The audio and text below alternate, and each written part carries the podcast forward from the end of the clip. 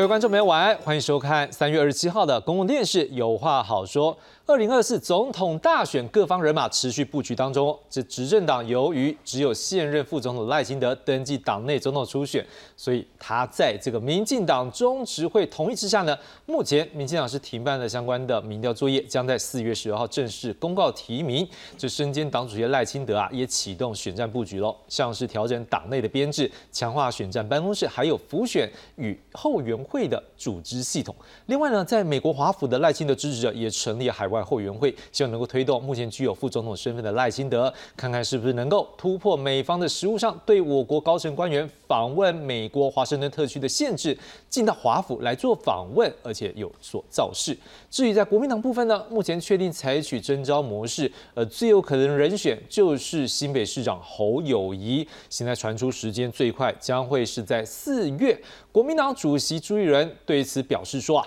将会考量主要候选人的相关因素，整个时程一定不会比过去要晚。至于本届立委选票跨过百分之五门槛获得二零二四总统大选入场券的民众党呢，如果没有跟其他政党或政治人物合作的话，那么最有可能代表参选总统的就是党主席柯文哲。他目前预计在四月八号启程访美，也被外界认为是为这个总统选战的路线来做一个铺路。另外一位也被认为有意参选下届总统的红海创办人郭台铭，预定在稍晚晚一点点，他在大概十一点半左右搭乘华航飞机来去美国，展开一场叫做“科技经济开拓之旅”。郭台铭办公室发出声明表示，此行希望建构台美合作策略，强化台湾与世界经济合作的可能性。不过，郭台铭未来如果想要参选，那是要争取国民党还是民进党的提名，还是要透过公民联署参选，也是一大课题。今天晚上呢，我们就要来看看这场总统选战各方如何积极布局，以及未来他们在两岸外交等等的议题上面，又要如何定调，争取选民认同。介绍今晚来宾，第一位介绍是中正大学政治系教授蔡荣祥蔡老师。哎，主持人啊，还有有话好说的观众朋友，大家好，我是中正大学政治系蔡荣祥教授。好，第二位要介绍是资深媒体人邱明小明。志常好，大家好。第三位要介绍的是资深媒体人黄阳明波基。大家晚安。好，今天晚上呢，所有观众朋友，那么我们就先从蓝绿两党总统提名内部作业来看起。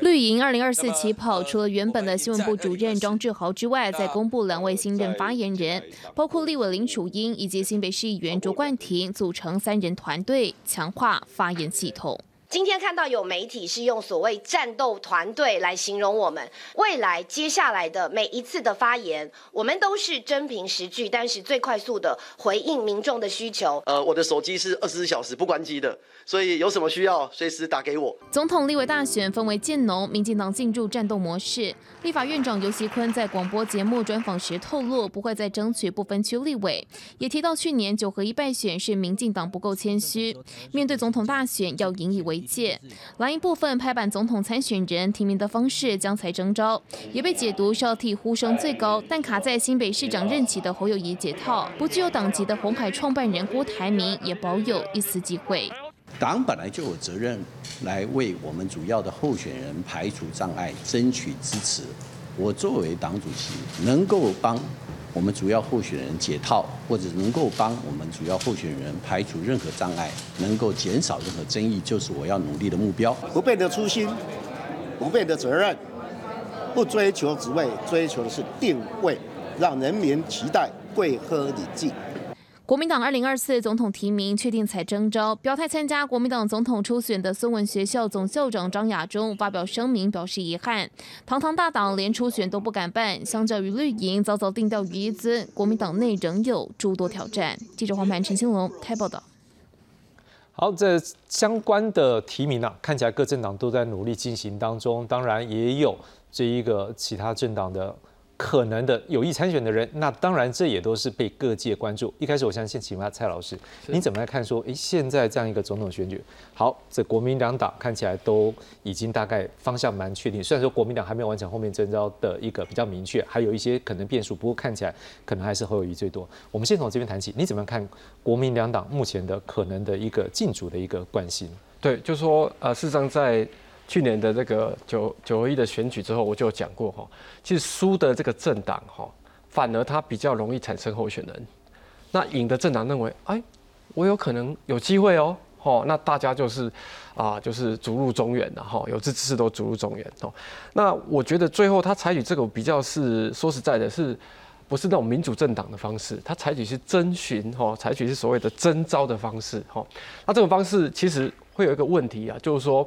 呃，其实最终只只能产生一个候选人。那这样的一个候选人，你对其他的想要参选的候选人怎么办呢？其实某种程度也是在告诉他们说，那如果不是你的话，那是不是不要不要脱党哦，不要去为，就是说不要去公民联署，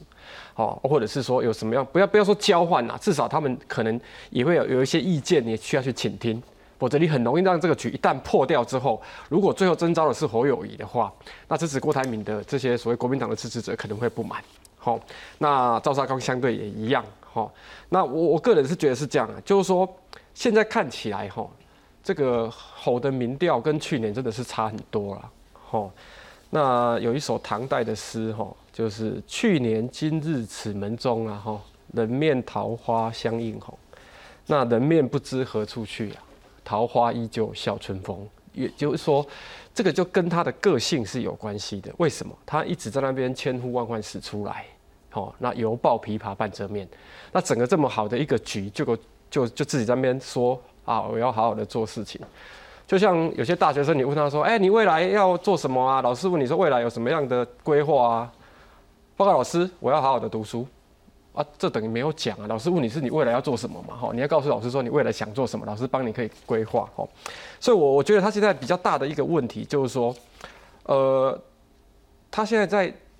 新北市长的任内，而且他大概如果四月确定有征询，他是等于也就是说，他不到五个月就离开了新北市长的职位，比韩国瑜还要更快。好，那台湾话的意思就是说啊，讲挖来矿挖挖啦。哦，这个也是他很大一个很大的一个致命伤。啊，至于他提到很多立立场，比如说什么棋子啊，我们不要做中美之间的棋子，我个人觉得他并没有往中间移动啊。因为他这样讲，好像说啊，都要两边保持一点一点等距，不要当棋子。可是市场没有往中间移动哦。我我觉得他，但是他最近又提到说要平等，要尊严。那如果是平等或尊严，其实就是两国论啊，很清楚就是两国论，只是他没有办法讲出来。哦，他没有办法，因为可能跟国民党立场。所以我个人觉得就是说，呃，这个侯友谊可能，因为你看郭台铭去美国，那会在智库发表演讲，这表示什么？郭台铭某种程度来讲，在这个地方他是强过于所谓的侯友谊。那有人建，甚至是建议郭台铭说，应该现在出来赶快造各地造势啊，然后最后公民联署啊，然后看国民党会不会，搞不好还会提名他。好啊，但我觉得他去美国也某种程度也有这样的一个意味啊，也是把他自己的那个是这个整个地位都垫高哦。我觉得这个在选战策略上，这个其实是某种程度是在对侯友谊的竞争啊。好，但我是觉得侯友谊真的这一块就比较弱，而且有些国民党的。啊，甚至大佬就说啊，你要补习呀，啊，补习的意思就是不太好才要补习嘛，好，但是我觉得哈，过了四月份之后，你再继续讲这些，让人家觉得都是一些可能呃人生警语啊，或者是一些平安的话啊，我觉得这个对他的选战一点帮助都没有，好，那如果补习的结果补出来是这样的结果，我想对国民党，我想这场选战其实是会有很大的，就是说原本选的还不错哦，但是你看今天真的是今非昔比哦。以上，谢谢老师。有一个部分就是说，像赖清德，虽然现在是最早稳定出现，但四月份会得到一个提名。但是以目前，因为我们也都知道，身为执政党就会有包袱。你怎么看？说他目前赖清德在这场选战，虽然看起来会比较早点起跑，但是他可能现在也面对到哪些的一个压力或者是包袱要去面对？哎，就是上次因为那个台南的这个啊黑金，还有所谓的议长选举，我想这个是他可能是他最大的包袱哦。那但是在提名人选上面，我想，民进党在协调有些有关像议员想要参选立委这个部分，我觉得做的还不错。当然有几个可能会违反他所谓的诚信条款呐，哈。那但是我觉得相对来讲，民进党因为比较团结，因为他们认为上次选举输了，所以他会团结一在一起，哦。那两岸政策的议题的论述，我想断交对民进党一定会有一些伤害啦，哦，毕竟这是民进党主政，那断交一定会有一些伤害。啊，那另外一个就是说，可能在啊即将未来，可能戴清德也可能要去访美，哦，那这个就是我们的总统候选人去美国，这个我想过去都是一个惯例啊，因为美国是我们的安全保护国。好，那我们很多很多政策都要去跟美国做一些协调。好，当然不完全都要听美国的啦。哈，可能有一些我们有表达我们不同的意见。其实美国也不见得就说你完全都要听他的。最重要是，呃，你不要在他面前说一套，然后回来台湾又说另外一套。这是美国最反对的一件事情，就是你不要在我的面，我的我的当我的面呃我的面前直接说谎。哦，这个是最重要的哈。是好，以上。那我们来看一下，就是说，目前在这场总统选战，虽然呃很确定的人选，目前各个政党还没有完全出来，不过至少有几份民调稍微开始去闻一下这个风向，看看现在的热度。我们来看一下，做一个整理。我们先来看到这一份呢，是来自于台湾民意基金会的一个民调，它是这在过去从去年十二月，还有今年一月、二月到目前最新是三月的一个数字呢，它是针对赖清德。侯友谊以及柯文哲这三位可能的人选，好，赖清德应该是确认，好，啊，侯友谊跟柯文哲，我们可以说暂时是一个可能人选的状况之下来做一个比较。我们现在看到是侯友谊的部分，在蓝色的部分呢，我们看到在去年十二月，实际上他可以说是在几位可能人选里面，他最高百分之百三十八点七，好，但是呢开始往下掉，好，那现在呢掉到大概是第二名是百分之二十四点八左右，而赖清德呢，随着他的整个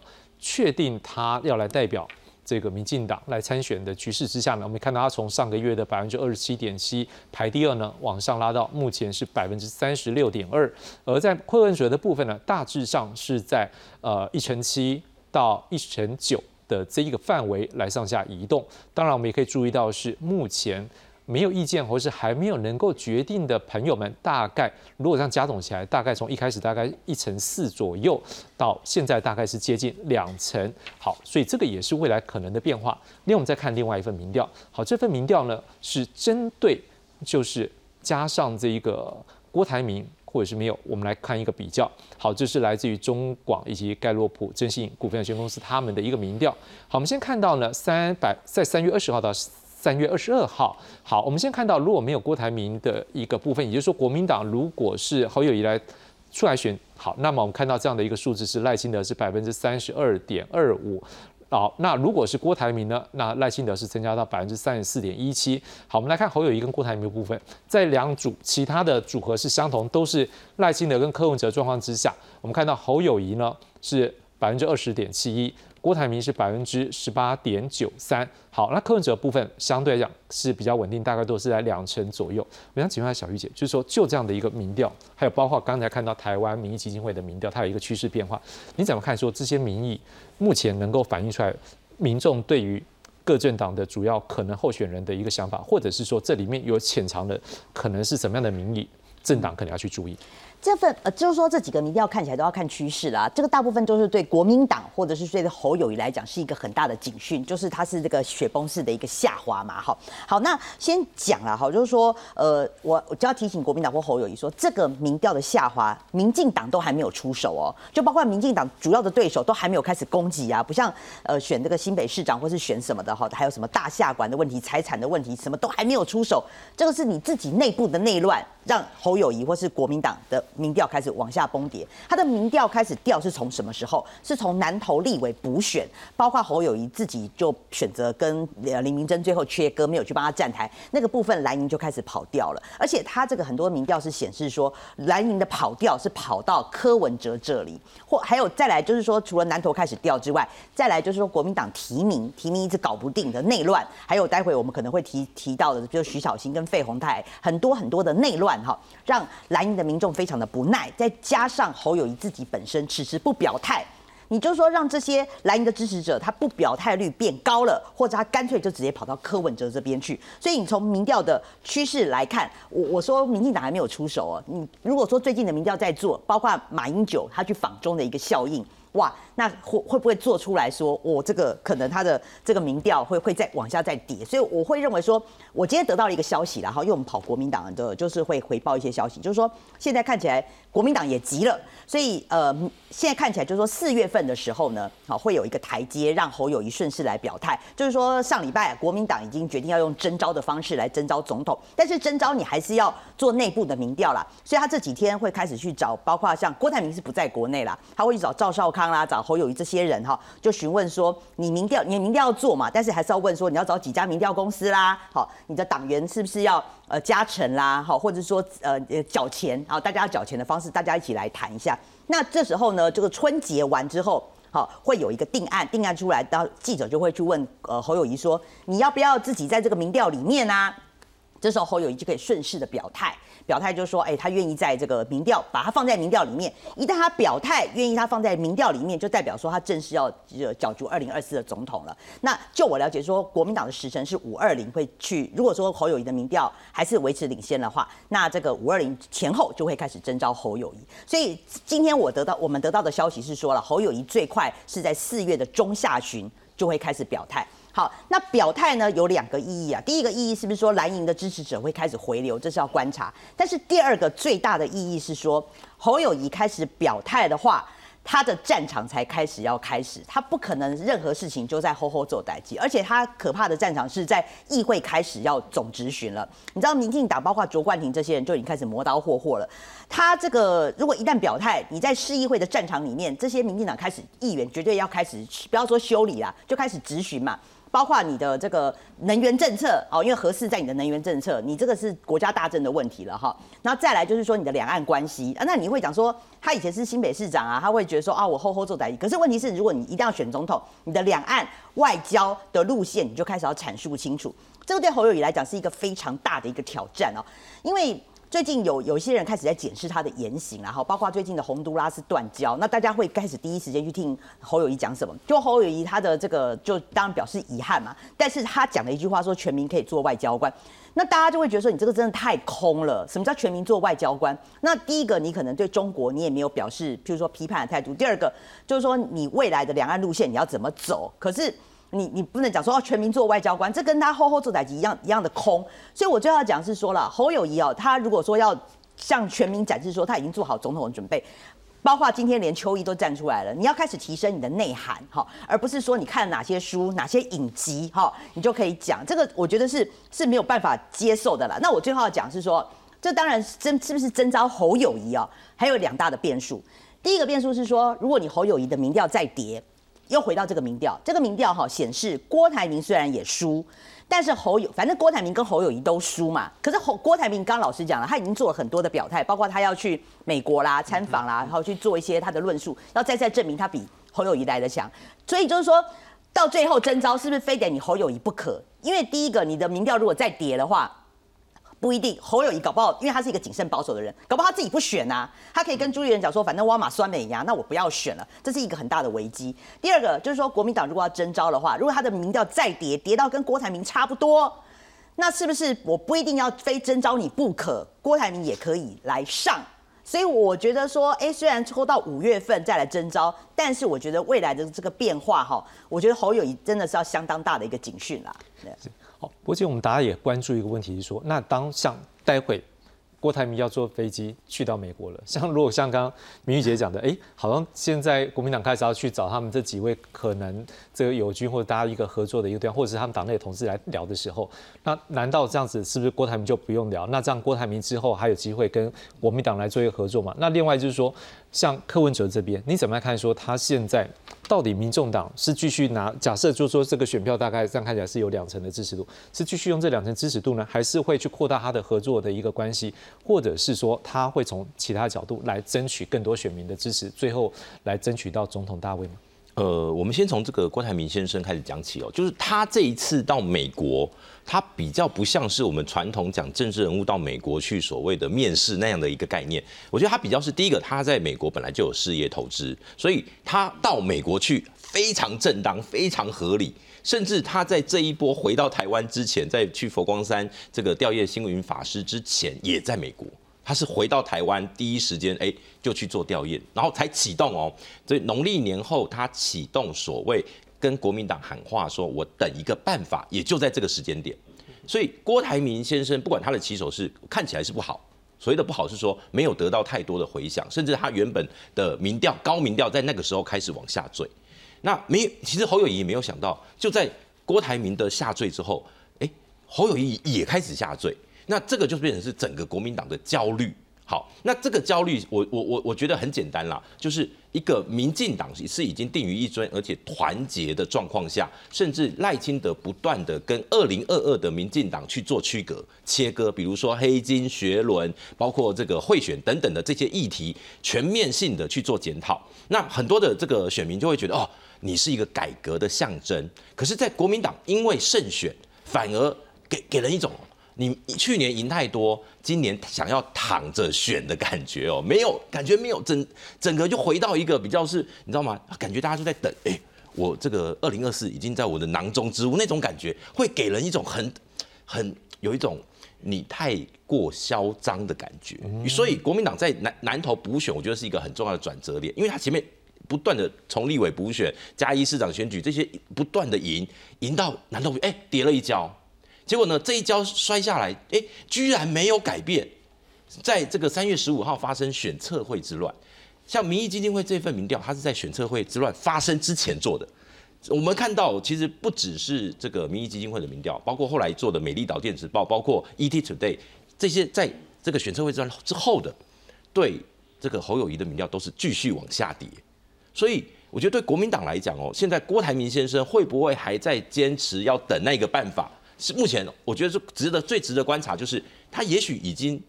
看透了，就是我先做做我该做的事情，剩下的哎看民调看民意，然后呢他再来决定下一步要怎么走。也许郭台铭先生他就变得比较，你看那那个那个说诸法自在是哎对，就是这就是这样哦，他就会比较自由自在的感觉。可是呢就会联动到所谓柯文哲的动态，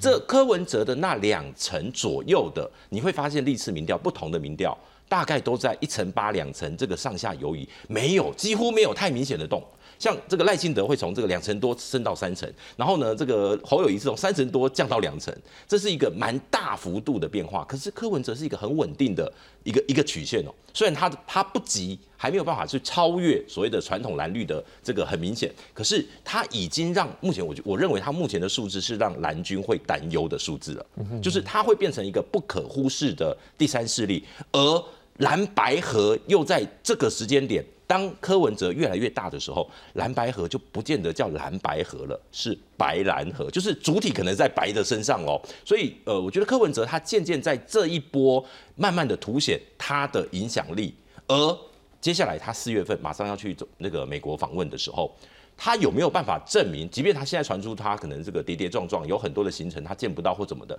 可是如果他一旦到了美国去，用这种所谓的带有媒体效应的访问，因为你说像郭台铭先生，他有很多的行程他没有公开，他可能是到时候可能是透过脸书，透过他个人的媒体去曝光哦。可是像呃柯文哲可能到时候会大量使用直播，使使用自媒体或者自己去拍相关的一些影片，让他传回来台湾。我觉得到时候可能在呃。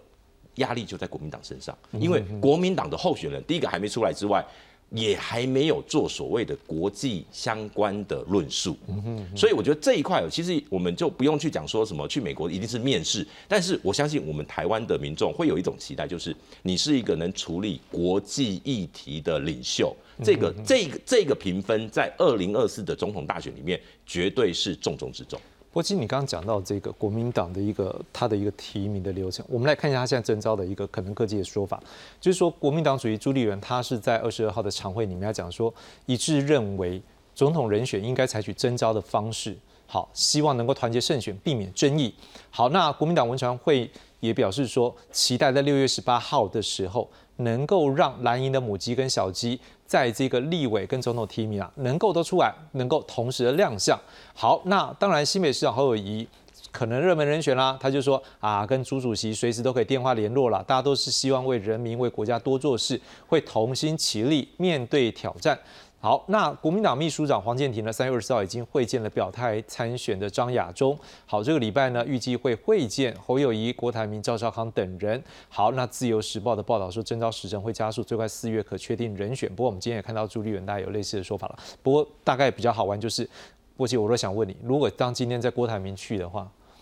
那郭台铭难道没有想要跟国民党合作吗？感觉起来他这个行程就是一个跟国民党保持距离的一个一种一种感觉。因为如果党内党务的人士会放出说本周可能会跟郭台铭见面，而郭台铭就在这个时间点离开，除非他今天已经见到了，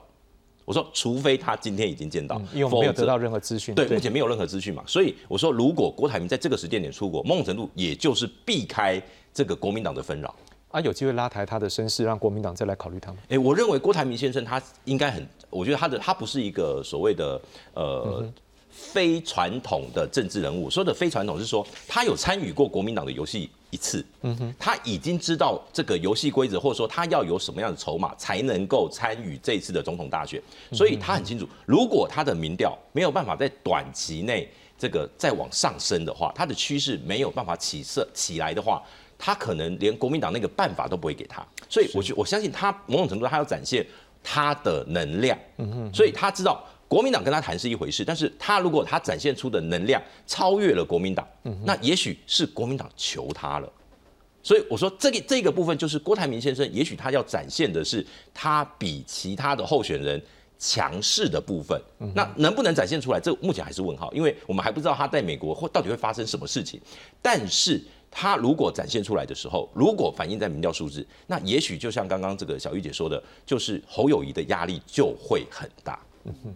好，那当然呢，大家好像现在都想要去美国。刚才也讲赖清德的智者要不许他去美国，而且看可不可以突破他现在副总统的这个身份的一个美方可能的，目前还是有限制。虽然说台湾旅行法有一个法令的通过，但是好像实务上还没有。好，那另外我们可看到。刚刚这个波姐也讲到，那侯友谊如果真的有被提名，来不来得及去，或是有一定的成绩，那我们现在郭台铭待会就要出发，柯文哲也定了时间了。好，那为什么大家都要去呢？好，那大家去的时候会聊些什么呢？看起来可能两岸跟外交议题都是大家这几次这几年下来总统选举的时候，这候选人必定去，好像都会谈的一个内容。我们来看看最近相关的一个议题报道。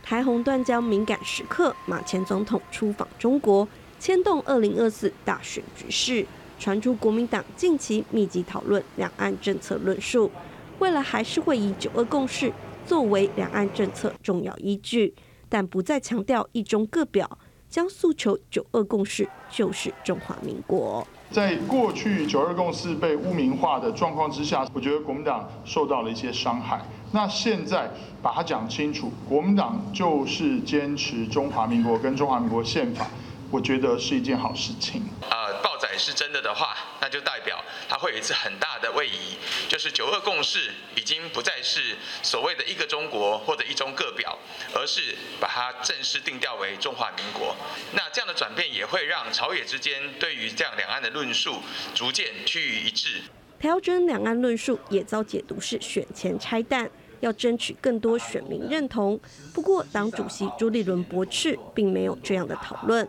而现在也传出，考量党内呼声最高的新北市长侯友谊因迟迟未表态，近期民调下滑，国民党将加速征召时程，最快四月底定。配合我们主要候选人整体战略的布局，也会配合整个我们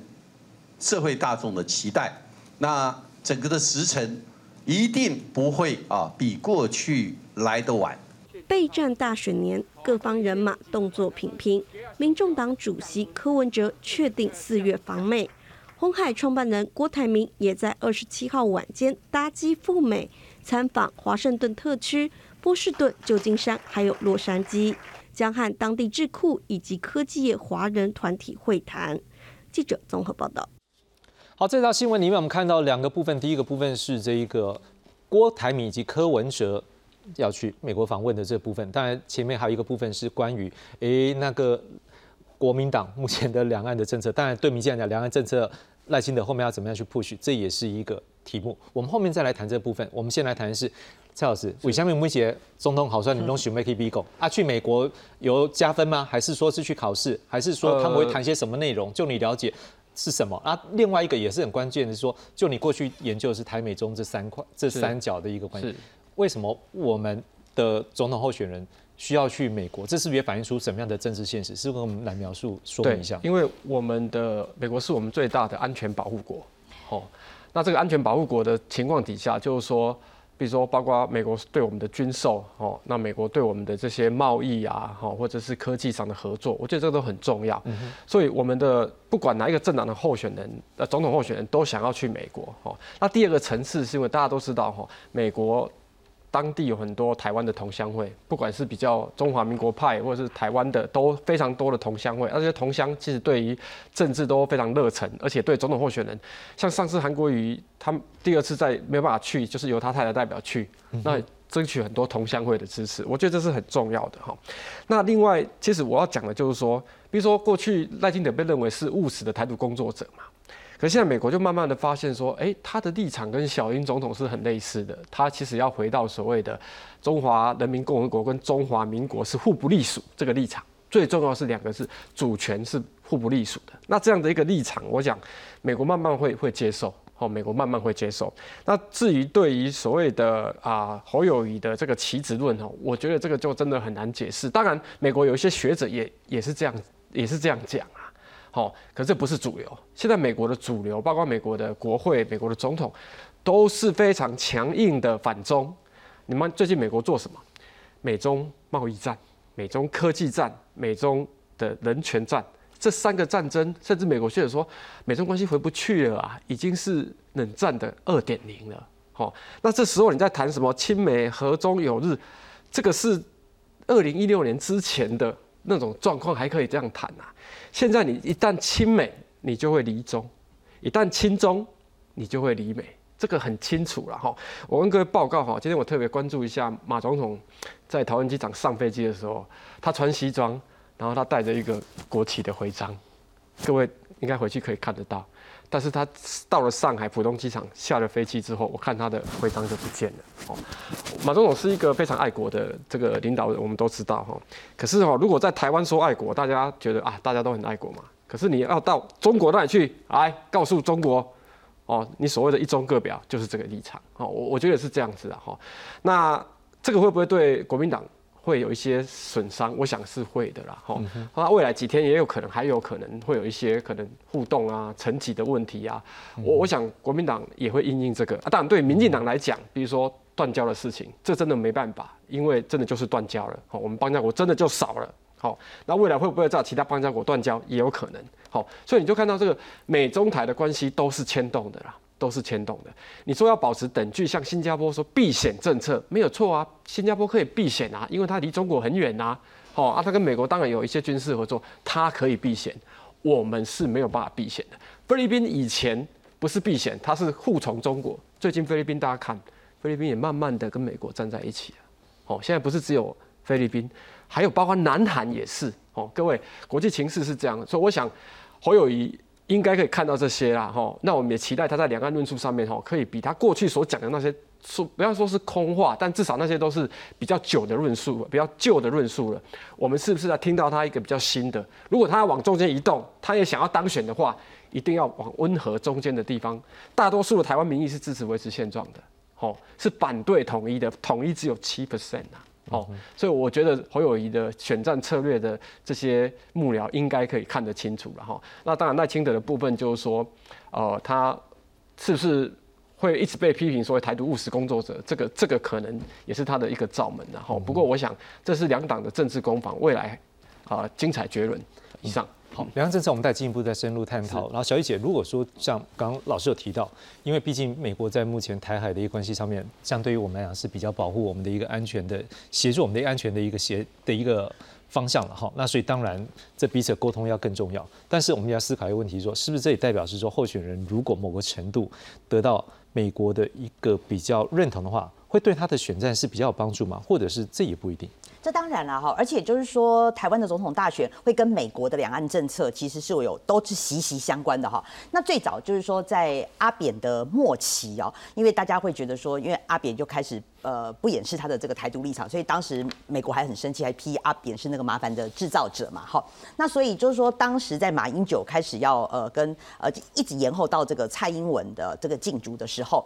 那你就可以看见美方很明显的是对蔡英文是那时候是不放心的一个态度了哈。所以嗯，那个时候的最后的一集是包道格那时候来台湾的时候，直接公开讲说，如果马英九当选总统的话，会让北京跟华盛顿都松了一口气。这句话其实影响。蛮蛮大的，就代表说，呃，包括就是说，呃，蔡英文当时是一直想要提出台湾共识去说服美国，可是因为蔡英文当时他是呃被大家起底说他是什么两国论的一个这个起草者啊什么的，那就是说对相较于当时美国政府，他认为呃那个时候是对两岸关系也有关系啦，因为美国当时是认为说呃中国如果能够和平的一个崛起的话哈，会对全世界的稳定是会有一个影响的，因为他认为说如果中国还是一直处在饥荒啊或是怎么样，他认为说对全世界是不安全的，所以那时候为什么马英九呃他美国相较马英九跟不认识的一个蔡英文，他会对马英九是比较放心。可是后来呢，慢慢的你看到现在哈，呃，包括韩国瑜啦，或是说呃朱立伦的时候，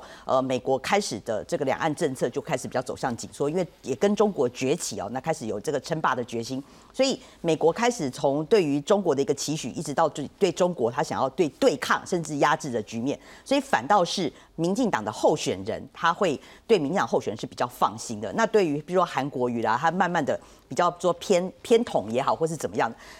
所以就是让美国对韩国瑜的立场是不放心，所以你可以看整个大氛围啦，好，不管是说他对于呃，你就讲得很明白啦，不管是美国伸手就介入台湾的总统大选也好，你要这样讲也是，就是我们要这样讲很直白也是可以，但是也对于美国对于两岸的政策其实可以看得出来是息息相关的哈。那我坦白讲了，我是说蓝绿要赴美哈，那当然是要争取美国的支持，可是跟柯文哲。好，柯文哲对于美国来讲又是另外一个不同层次的问题，因为坦白讲，就是说蓝绿两党哦，已经是取得了一个入门砖，因为再怎么样，他们都是台湾主要政党，可是呢。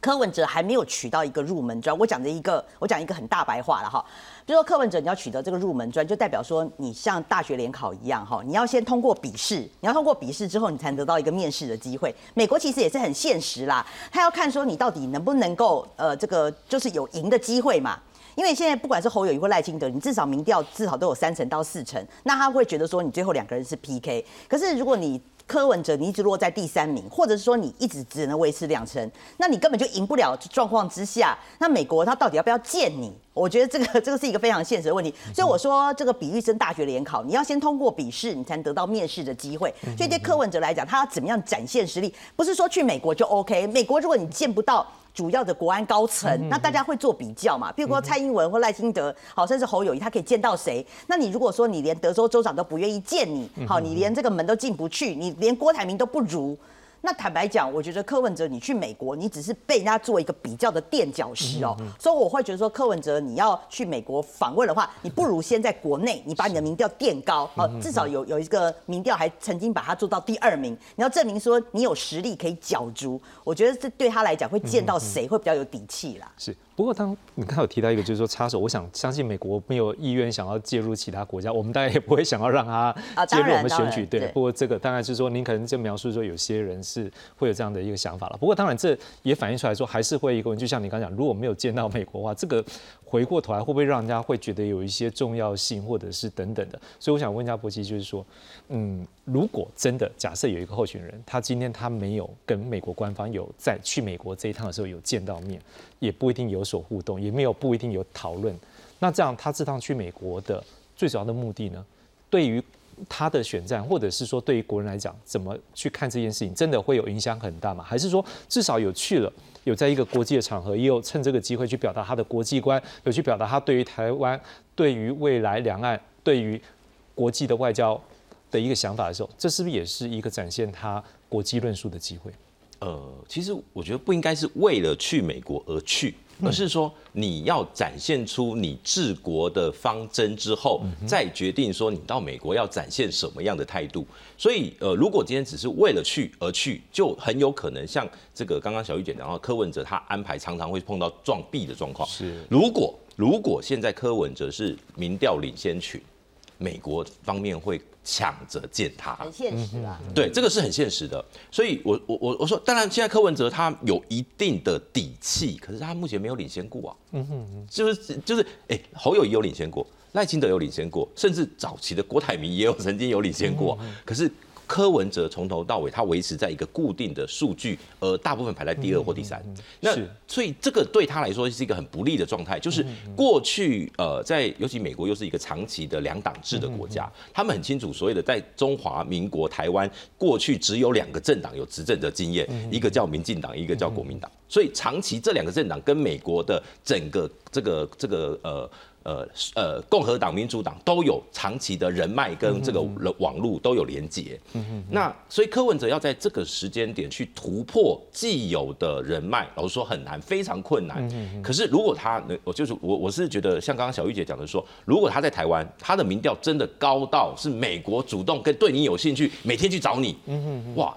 你你甚至不用去美国，是美国会派人来找你，所以所以我说这个某种程度，你就是说你要表达出你是一个什么样的领袖，比你要去见什么样的人重要。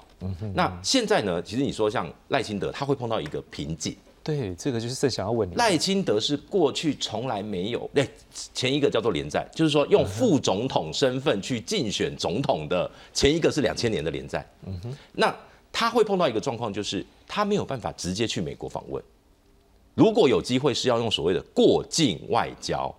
哎，如果七月，所以你觉得他到时候可能的方式不一定是用总统候选人的身份去，是用副总统，比如说党主席，党主席，比如说没有，比如说。巴拉圭总统的就职典礼，他们现在在总统大选，你都帮他算好了。对对对，现在大家评大家评估就是八月份的时候，可能巴拉圭的总统就职典礼，他以特使身份会过境美国。去年他也过境嘛，所以我说这个是最合理的逻辑。但是过境相对来讲，跟那种呃，比如说二零一二年、二零一六年蔡英文总那个总统，他在还没有这个就这个担任总统之前，他去美国可以去哇很多地方啊，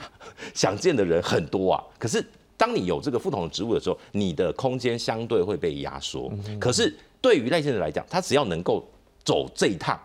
对他来说绝对是加分。因为过去老实说，包括这个农历年的期间。还有一度传出那个不叫以美论，是依赖论，是美说什么美国对赖清德的这个台独立场有一些什么质疑啊等等的。可是哎，目前看起来其实赖清德也做了相关相对的修正。所以我我我我认为哦，现在哎反而如果赖清德有这个筹码。那现在其实真的，因为柯文哲至少他去了，哎，那国民党的人呢？国民党的人看起来好像，尤其像侯友谊，过去跟国际议题的连接非常低，嗯嗯，所以这一块他没有办法，这不是“吼吼做歹机”五个字可以讲完的议题哦。所以对他来讲，如果他的这个功课没有好好做好的话，很有可能美国人不理他，嗯嗯嗯，那这对侯友谊。如如果今天国民党是已经决定征召，而且很有可能征召他的话，他在这一块他的这个人家讲要他要补习也好或怎么样，但是这一块他如果没有把这个呃基础打好，嗯很有可能也会这个对被美国是吃这个闭门羹。但我觉得根本的问题还是美国是站在美国的国家利益来处理台湾或者说他的对中国的关系。那所以在我们的我们的这种。总统领导人，我们的国民也会看你去美国是展现什么样的态度，有没有捍卫我们这个中华民国或台湾的最佳利益？我觉得我们的台湾人人民是很聪明的。我举一个最简单的例子，那个那个台湾民意基金会的民调有一个非常有趣的数字，就是去年很多的这个主轴都讲说啊，怎么票投民进党这个青年上战场哦，什么台湾变战场？可是这份民调里面就有一个，他说。你你你觉得民进党执政会带来这样战争，国民党执政会带来和平，这你相信吗？好，这样的题目百分之六十八点六不相信，相信的只有十八点九，几乎就跟那个国民党的支持度是有点接近的哦。所以我说，哎，其实老百姓是看得很清楚，就是说在这种尤其是两岸国际之间的这种议题，和平与战争，他们是不是说今天哪一个党，他们就会百分之一百就信任的？好，在这个美国时候，想想必啊，跟美方在沟通，如果真有接触到官方的时候，可能我们的外交、我们的两岸都会是他们想要知道说这一个总统候选人他未来的想法，因为可能就像几位我们这样讲的，总是这是一个台美中三角关系，彼此有这个互相合作的一个默契，在这个我们台湾跟美国之间说，那总是彼此互相了解一下，你可能未来如果你当选了执政的想法嘛，我们也来看一看，就是如果目前来讲以国民党跟民进党这两党来讲，他们的外交还有他们的一个两岸论述上面，可能有怎么样一个说法？我们先来看一下。好，我们现在看到是两大党的外交路线。我们先看民进党主席赖清德。好，那他说呢，台湾会坚守国家主权和尊严，不会和中国进行金钱外交的竞逐，会持续在能力范围内务实的支持友邦发展，共创繁荣。而中国日益增强的文攻武赫、外交封锁以及大玩核战两手策略，都不会改变我们坚定和民主阵营站在一起的决心。国民党主席朱立伦是说，错误的路线，七年断九国，稳健务实才能守护国家利益。坚持亲美友日和陆、务实稳健的外交路线，我们相信这样的路线才能最能够让友邦放心，好让台湾人能够走向世界的选择。在这一个两岸路线呢，我们来看一下。好，在民进党主席赖清德他是说站稳四个坚持，也就是跟着。蔡英文的路线，坚持自由民主、自由，坚持中华民国主权和中华人民共和国互不隶属，坚持主权不容侵犯并吞，坚持中华民国台湾的前途好，而且要遵循全体台湾人民的意志。好，两岸关系稳定发展的关键奠基于和平、对等、民主对话。国民党主席朱元则是认为可以回到亲美友日和陆。一方面要强化国防，希望透过对话交流避免战争冲突。双地战略就是 defense 和 dialogue，就是防卫以及对话同时进行，才能真正捍卫中华民国，守护民主自由，维护两岸和平。而九二共识就是中国。我们刚才影片里面看到有这样的说法，朱立伦也再度强调，党内没有这样论述。我想先请问一下蔡老师，就是说两党目前。的可能候选人后续要怎么样去发挥他们的外交以及他们的两岸政策，来争取更多选民的认同？对，就说因为这次那个洪都拉斯断交的事情哦，就国内其实有一些争论呐，吼，意思就是说，哦，如果未来邦交国一直断的话，那我们的主权是不是因为没有获得很多国家的承认，那这样主权是不是有问题？可事实上有一种论点是说，啊，其实主权是靠国家来宣告，什么意思？就是说。呃，不是建立于其他国家的承认，而是你要去宣告说你是一个国家，这个是一个非常非常重要的哈。那所以小英总统他所提到的这个所谓的中华民国、中华人民共和国不不隶属，或是这个赖清德所主张的这个第二点哈，其实很清楚，就是说不承认台湾是中国的一部分。嗯哼，好啊，对于国民党来讲，哈，当然不管是一中各表，或者是共产党的所谓一中原则，其实。都是会落入那个一中的泥淖里面呐，吼泥淖的里面。所以，我我个人是觉得，就是说，其实对于台湾的总统候选人来讲，这个国家的定位就很清楚，非常非常清楚，哈。那当然，我们不排斥对话，嗯可是如果对话能够让洪洪都拉斯再回来跟我们建交啊，马英九去了。这个中国之后，洪都拉斯可以再回来跟我们再再建交吗？不可能嘛，哈！我想他也没有办法去跟中国讲这些，因为他他定位他是去祭祖，哈。那我我觉得是说，对话是可以，哈，大家可以沟通一些资讯。可是如果说一直要矮化我们，然后一直在国际打压我们，然后再跟你说啊，我跟你对话，好，或者是宋涛所讲的啊，那个统一之后呢，什么都可以谈。其实最重要的是，我们就是不要统一啊。哦，他讲说统一之后什么都可以谈，就前提我们是不接受的哈。所以我个人觉得是这个国家定位不能够回避。以前选新北市长这个都可以不谈，嗯哼，怎么可能你在选总统的这样子重要的一个那个有主权意义的主权象征的这种选举，你不谈这些东西，我觉我觉得是很困难的啦。哈啊，当然他找了老师可能告诉他说啊，比如说啊要等距啊，或者是棋子啊。我我觉得这个可能要做一些修正了，哦，否则对他的选举是非常非常不利的。因为民进党已经给修正了嘛，可是如果说侯友谊他没有办法去修正，甚至他没有办法告诉美国人一套论述的时候，我觉得对他来讲非常的伤害哈。所以我要补充一点，就是说哈，我们现在最重要的就是能够进入 DC area 啦。嗯哼，哦，你说去纽约啊，哦，去加州，这个都很好。可是如果那个层级要提升的话，就是进入到 DC。哦，我曾经有一个机会进入美国国务院啊，那美国国务院告诉官员告诉我，蔡老师以前台湾人是不能进美国国务院的。哦，这个是一个非常大的禁令，现在慢慢慢慢的会把它松绑。哦，我觉得很重要。不管未来假设。如果侯友谊也能够去 DC area，或者是赖清德也能够去的话，对我们都是突破了。我并没有说啊，因为哦赖清德去，然后侯友谊就不能去。我觉得美国也不可能这样子啊。哈，那如果都能够去 DC area，我觉得对我们就最大突破。我们美国现在因为洪都拉斯断交，他鼓励世界各国跟台湾尽量的互动往来，是，但他自己要先带头啊，不要自己说啊，我限制自己，这里不行，那里不行。那最后其实对我们来讲，我们断了一个邦交国，可是事实上。我们整个国际的那个并没有增加的话，那美国也说不过去啊，他没办法服众嘛。说美国对于我们能够让我们有更好的一对对，包括江启臣说，如果都断掉的话，那是不是美国以后来跟我们复交？哇，现在这种连这种比较比较釜底抽薪的方法都提出了，我觉得可能各界都有不同的说法了。对，郭小姐，我们想问一下，就是说，如果依目前来看，在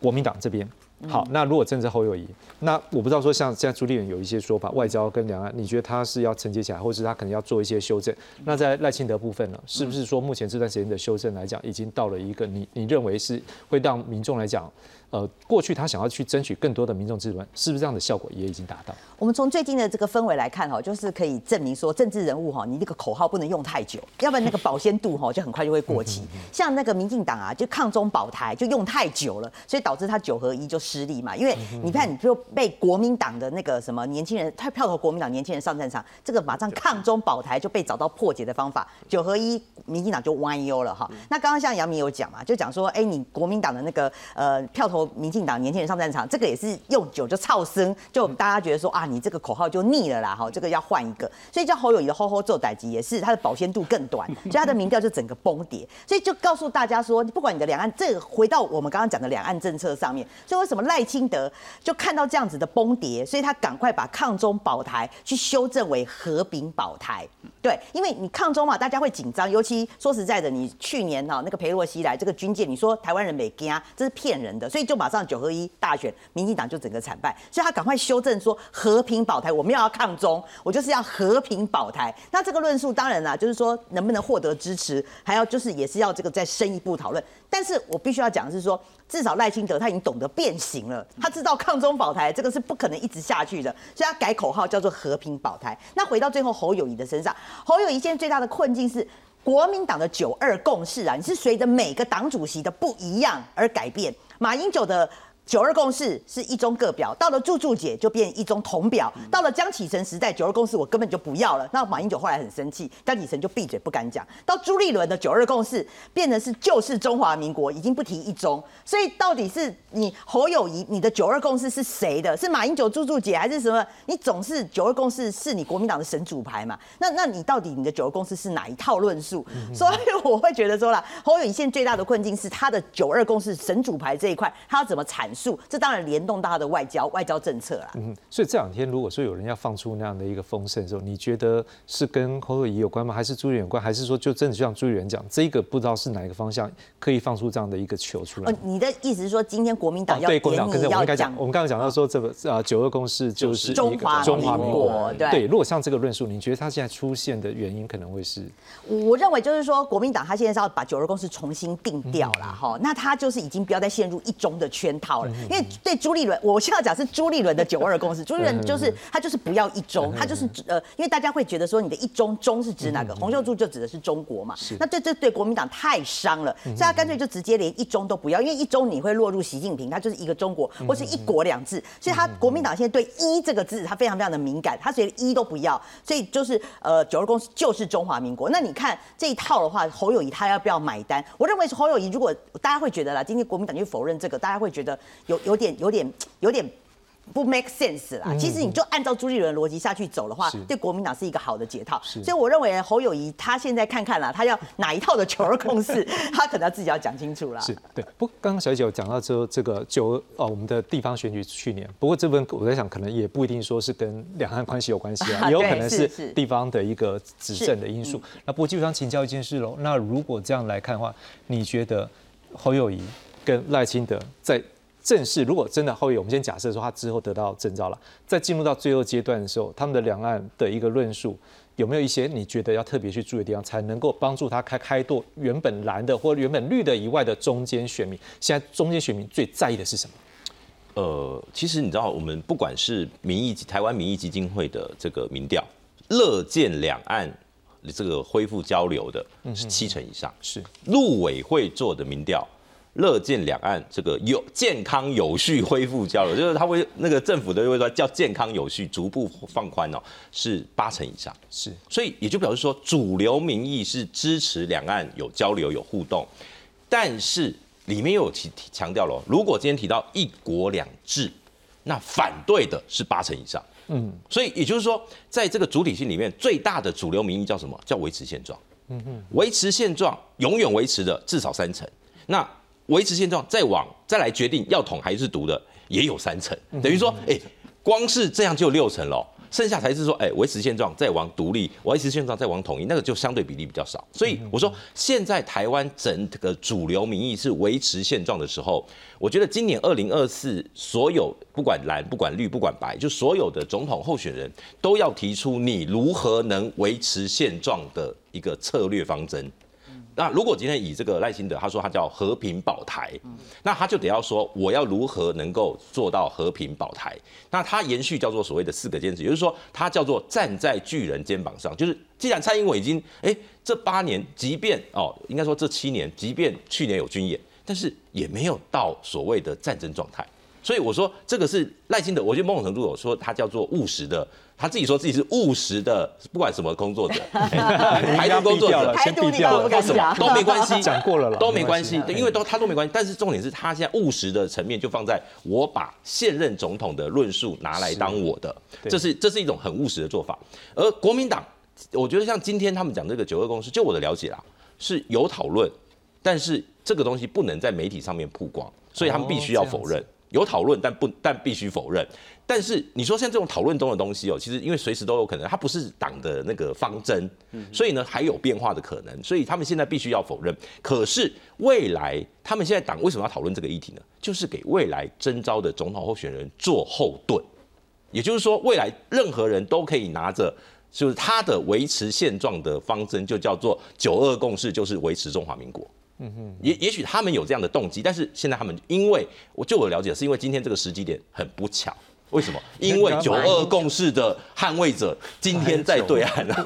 飞去对岸。对，今天他到对岸去，他如果在对岸讲的东西跟这个你们眼里的是不同的时候，就马前总统。所以这个在国民党的内部，他们有一些炸锅的讨论，所以呃必须否认。就朱立伦在这个部分，他必须要更保守一点。那当然，因为还没有到摊牌的时间。比如说，不管他征召，我相信是等到征召之后才会陆续提出，所以应该还有一些时间可以让这个国民党再去酝酿。好，那这就是这个相关总统选举的一个部分，我们后续继续追踪。感谢各位收看，再会。